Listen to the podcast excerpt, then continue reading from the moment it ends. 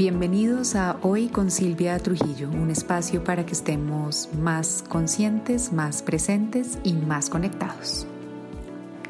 Hola a todos, bienvenidos a este nuevo episodio eh, en el que vamos a hablar que a nadie realmente le importa. ¿Y de dónde sale esta idea de analizar y ponerme a darme cuenta que hay un momento en la vida en donde no sé por qué y ojalá lográramos entender cuál es ese momento puntual, pero al final creo que es la suma de una cantidad de momentos que nos llevan a perder la espontaneidad y la libertad de la infancia y empezamos a preocuparnos mucho por lo que los demás piensan de nosotros. Y nos pasa a la gran mayoría de nosotros. Y en cada quien se puede manifestar de manera diferente, pero finalmente creo que nos pasa a todos. Y entramos entonces en una era en la cual la validación es fundamental para nosotros. Queremos o encajar o queremos mostrarnos súper diferentes. Eh, queremos ser reconocidos o como mínimo pasar de agache. Pero el punto es que nos preocupa y nos importa lo que los demás piensen de nosotros o como los demás nos vean para bien o para mal. Y así pasamos el mayor porcentaje de nuestra vida. Yo creo que aproximadamente es como a partir de los 7 u 8 años, por ahí. Eh, obviamente algunos más temprano, otros más tarde, pero en términos generales yo creo que está como por esos lados. Y tiene un incremento impresionante durante la adolescencia. Y ahí esa preocupación por lo que piensen y digan de nosotros o por cómo nos vean se nos queda como tatuada en la personalidad. Y hay quienes no logran removerlo nunca y siguen y se mueren preocupadísimos por cómo los ven los demás o por qué piensan los demás de ellos. Y después de analizar y experimentar muchas cosas en mi vida, me he, ido dando cuenta que en verdad, al final, no todo el mundo vive tan pendiente de nosotros. Que en realidad a nadie verdaderamente le importamos tanto como nosotros creemos. ¿Por qué? Porque las personas generalmente piensan es en sí mismas la mayoría del tiempo, no en uno. Es más, cuando piensan en uno, pues porque obvio muchos me dirán, y yo misma he comprobado que la gente sí habla de uno, pero cuando lo hace, lo haces desde la versión que ellos mismos se han creado de uno. Así que realmente a los demás nunca les importas tú o no les importa uno, bueno, salvo algunas muy contadas excepciones. Por eso uno de los grandes descubrimientos de mi vida es que nuestra necesidad de validación externa, como digo, para bien o para mal, porque algunos queremos que nos validen y nos digan sí, sí me gustas y otros lo que buscan es ser reconocidos como el diferente o como el raro, pero igual las dos son necesidades de validación están infundadas porque cada quien al final va a pensar de nosotros lo que él o ella misma decida pensar. Cada quien dice de uno lo que dice, no por lo que uno haga o deje de hacer o por cómo uno se vea o no se vea, sino por la versión que a ellos les funciona de nosotros en un momento determinado. Y aquí traigo una frase de Wayne Dyer que, que nos ayuda a entender un poquito más el concepto del episodio y es que nadie ve al mundo como es, sino cada quien ve al mundo como sí mismo. Entonces no vemos el mundo como es, vemos el mundo como somos cada uno de nosotros.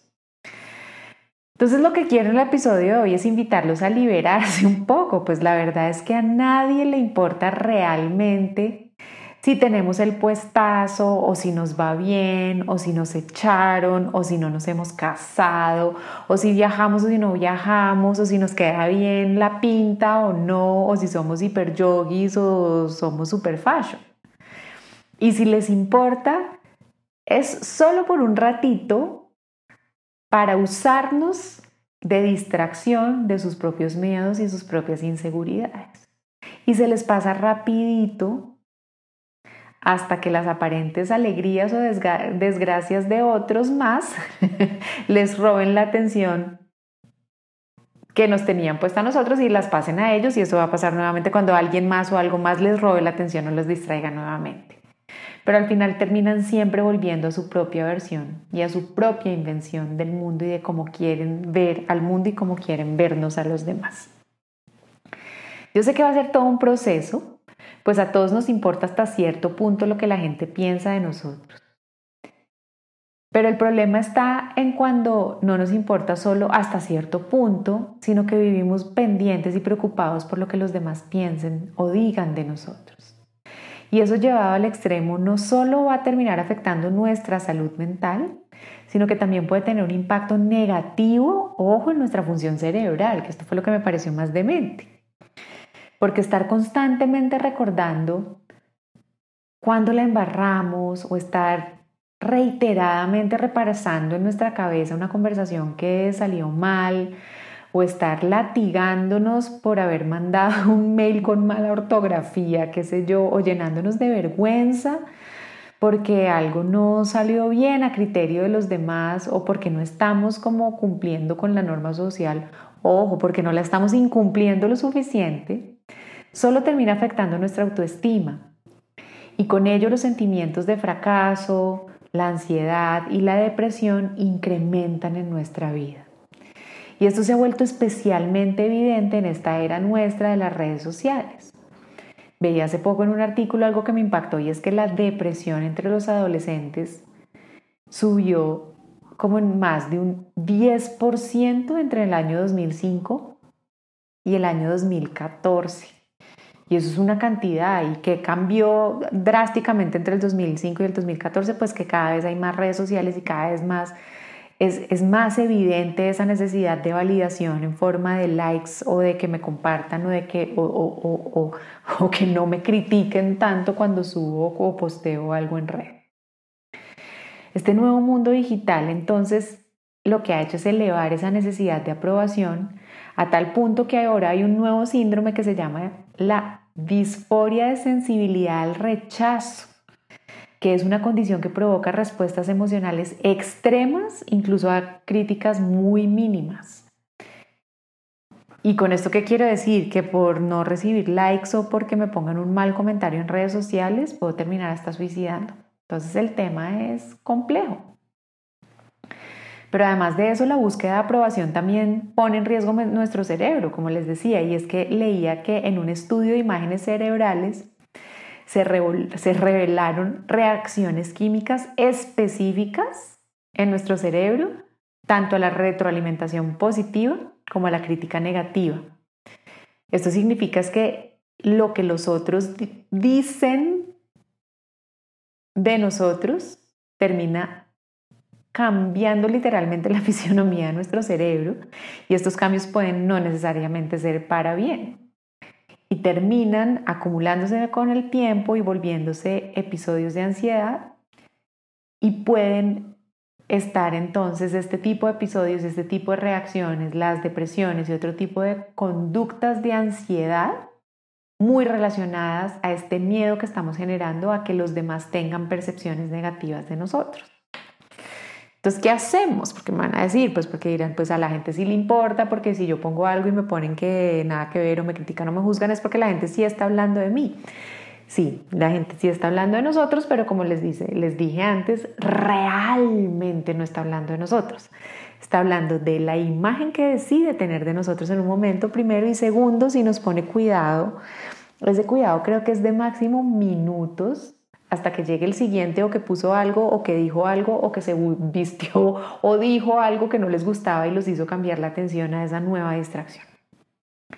Pero entonces, ¿qué podemos hacer? Y aquí lo que les comparto son algunas ideitas para que no caigamos en esta en este síndrome de, temor al rechazo y de temor a la opinión de los demás, sabiendo, como les dije al principio del episodio, que claramente a todos en cierto grado cierto nivel nos interesa tener algún tipo de validación de parte de alguien, así sea de solo una personita en el mundo. Entonces, entendiendo estos como los dos extremos, ¿qué podemos hacer? Lo primero que les quiero recomendar es que no juguemos a leerle la mente a los demás. Y en esto caemos casi todo el tiempo. Miren, al final nadie puede saber lo que, lo que otra persona está pensando de verdad, a menos que uno le pregunte, y eso, porque a veces cuando uno pregunta, pues no le van a decir la verdad, o por pena, o por ser más dañados, en fin, eh, a veces no podemos ni confiar en la respuesta que nos dan, pero al final es, no, tratemos de no jugar a leer la mente y a pretender que sabemos lo que el otro está pensando o creyendo. Que alguien me mire mal no necesariamente significa que esté bravo conmigo o que le parezca terrible yo o mi pinta o lo que dije. A veces simplemente podría significar que la persona lleva, qué sé yo, estreñida tres días y no puede mirar bien a nadie, ¿saben? La verdad es que nunca vamos a saber en realidad qué hay detrás de la otra persona. Yo les digo esto, a veces uno escasamente sabe qué hay realmente detrás de uno, porque hay tantas emociones encontradas que, que a veces no sabemos interpretar bien que ni nosotros sabemos. Entonces, cada vez que se, que se den cuenta que están jugando a ser psíquicos y a leer la mente del otro de, oh, no, me llamó, fue porque hace tres días dije esto y de pronto no le gustó, paren y dense cuenta y digan, hey, estoy jugando a leer la mente, la verdad no tengo ni idea por qué no me llamó. Y si realmente quieren saber por qué alguien no los llamó, pues pregúntenle, no se pierden nada preguntando. Eh, lo mínimo es que se van a tener que inventar una respuesta para darles si no se sienten cómodos diciéndola. ¿Vale? Entonces no juguemos a leer la mente, porque además es que la mayoría de las veces la leemos es para mal nuestro. Entonces esa es la primera recomendación. La segunda recomendación es aceptemos nuestra humanidad. ¿Con esto qué quiere decir? Pues hombre, que todos cometemos errores, que a todos alguna pin tal vez alguna vez no nos va a salir chévere y no nos va a cuadrar, que no todos vamos a tener el pelo lindo siempre y que sí, que de pronto a alguien le vamos a caer gordo y que va a hacer un comentario a nosotros que no esté chévere en fin, no somos perfectos, cometemos errores, todo lo hacemos y eso simplemente es ser humanos. Eso no es que el universo confabule contra nosotros ni que todo el mundo viva pendiente hablando mal de nosotros. Eso pasa, simplemente es parte de la vida. Y si alguien se burla porque nos equivocamos o porque no estamos tan cool, ¿saben? Eh, acuérdense que la crítica y el juicio al final habla más de quien lo emite de quien lo recibe. Entonces, no se la tomen personal. A veces el tema es más de ellos que de ustedes mismos. Una tercera recomendación es ponerse a uno mismo primero. ¿Qué quiero decir con esto? Cuando uno tiene claridad de quién es uno mismo, es mucho más fácil centrarse en lo que es importante para uno y lo que uno cree que en lo que vayan a pensar o decir los demás. Así si alguien lo critica a uno por algo que realmente a uno no le importa porque uno se conoce tanto y sabe que eso no es importante para uno, no le va a doler tanto y va a ser más fácil atravesarlo y dejarlo pasar.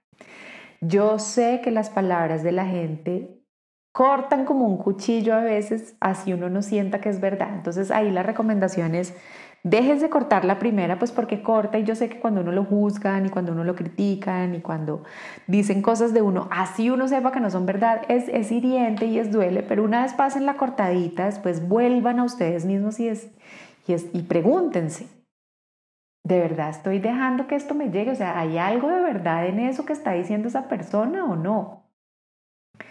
Porque cuando uno atraviesa la cortada, va a ver que al final es el otro simplemente escupiendo el propio dolor que tiene por dentro y utilizándolo a uno de excusa. Yo les tengo ejemplos de esto. A mí me han juzgado, sí, yo sé, estamos en el año los 2020 y desde los 10, pero me han juzgado por ser separada.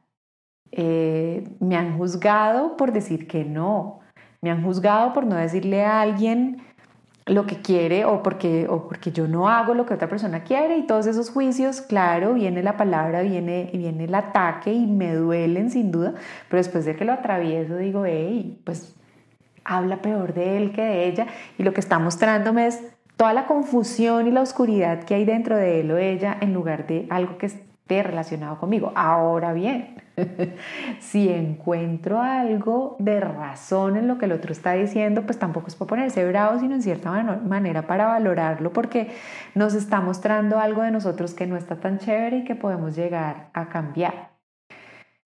Entonces al final lo que quiero decirles con este, este ponerse primero es también decirles que se dejen ser a ustedes mismos con en toda su autenticidad. Porque auténticos como son, con sus aciertos y con sus descaches, son más felices si se ponen cuidado ustedes mismos que si están pendientes de si otro va a ser o no va a ser o va a pensar o no va a pensar. Y esta última recomendación se las doy eh, a raíz de una conversación, o de muchas conversaciones que he tenido con mi hija mayor, que está en la adolescencia, que es en esa fase en donde somos particularmente hipervigilantes de lo, de lo que los demás piensen y digan de nosotros. Eh, y es que al final siempre va a haber alguien que nos va a criticar y al final siempre va a haber alguien que nos va a juzgar y al final siempre va a haber alguien al que no le va a parecer algo de lo que, de lo que nosotros hagamos o de lo que digamos o como les digo, de cómo nos vistamos o las decisiones de vida que tomemos.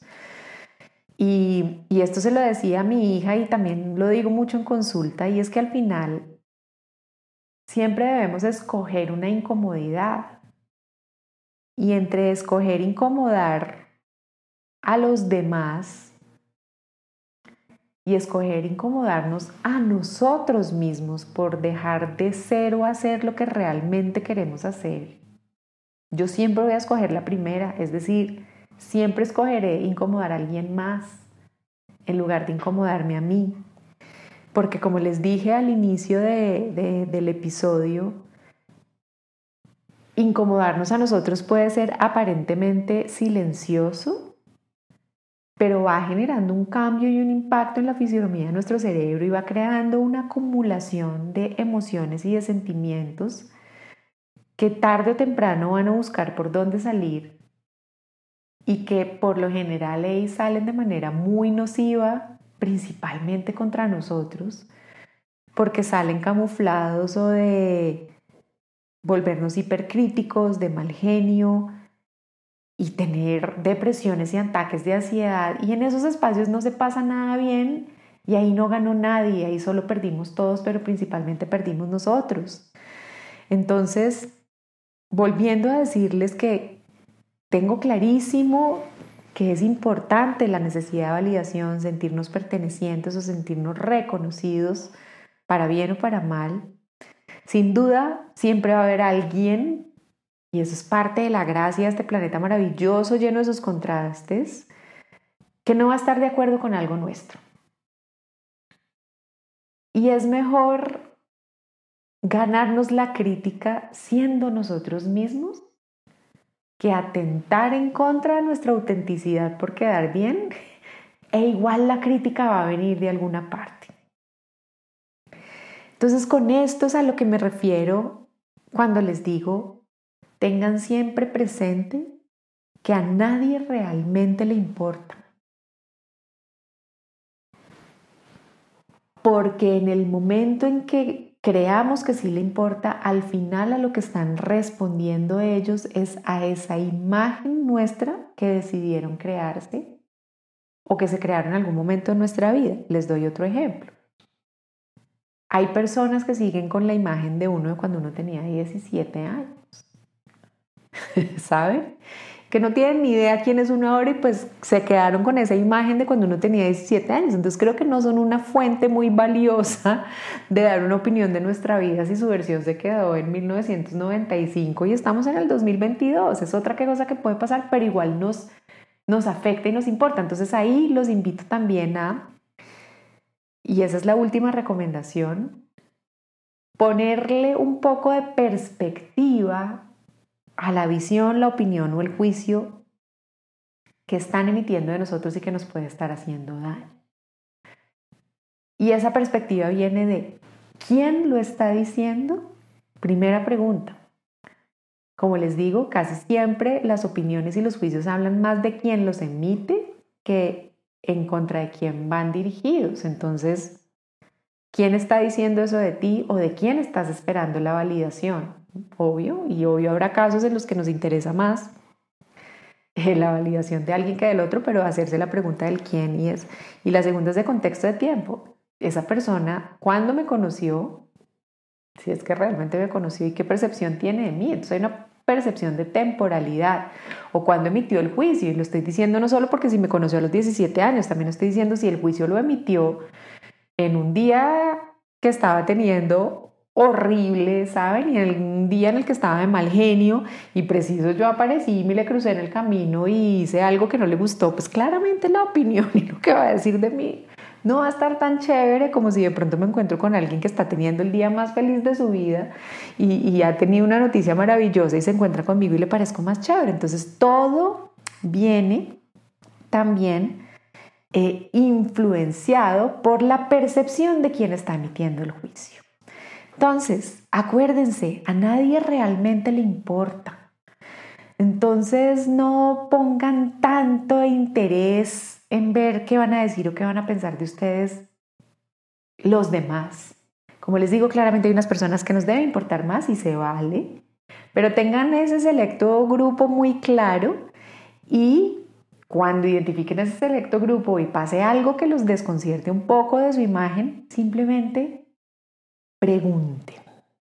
Recomendaciones entonces para no caer en la espiral de ansiedad que nos puede generar la necesidad de validación. Primero, no jugar a leer la mente de los demás, especialmente cuando ese otro de quien tengo miedo, que tenga una mala percepción, una mala opinión, sea alguien a quien yo valoro y a quien fácilmente le pueda hacer la pregunta y decirle, hey, me miraste mal por esto o no me llamaste por esto y dejemos de adivinar y de pensar por el mundo. La segunda, aceptemos nuestra humanidad no le vamos a gustar a todo el mundo, a veces nos vamos a descachar, va a haber cosas que no van a salir bien y están chéveres y no pasa nada al final. Lo tercero, pónganse primero a ustedes, ¿vale?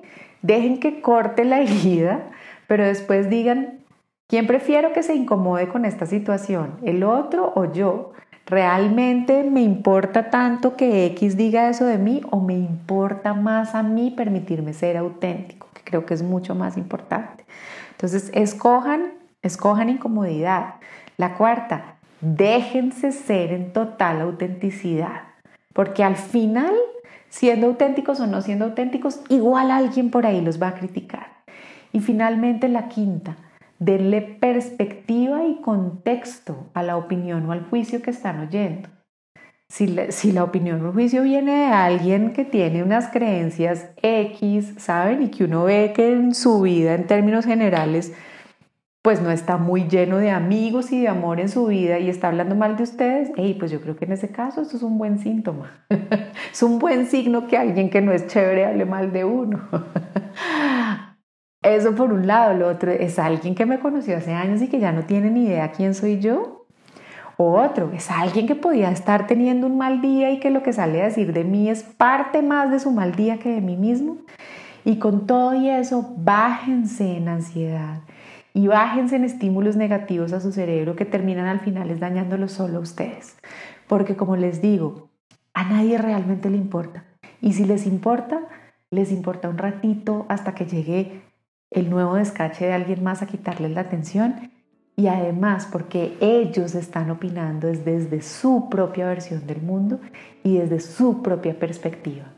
Y respecto a eso, la verdad es que nosotros hay muy, muy poquito que podemos hacer. Les dejo un abrazo enorme, espero que se centren más en ustedes y que este podcast los ayude a descargarse un poquito y a estar como un poco más livianos y en mayor bienestar. Les dejo un abrazo enorme y nos oímos en el próximo. Bye.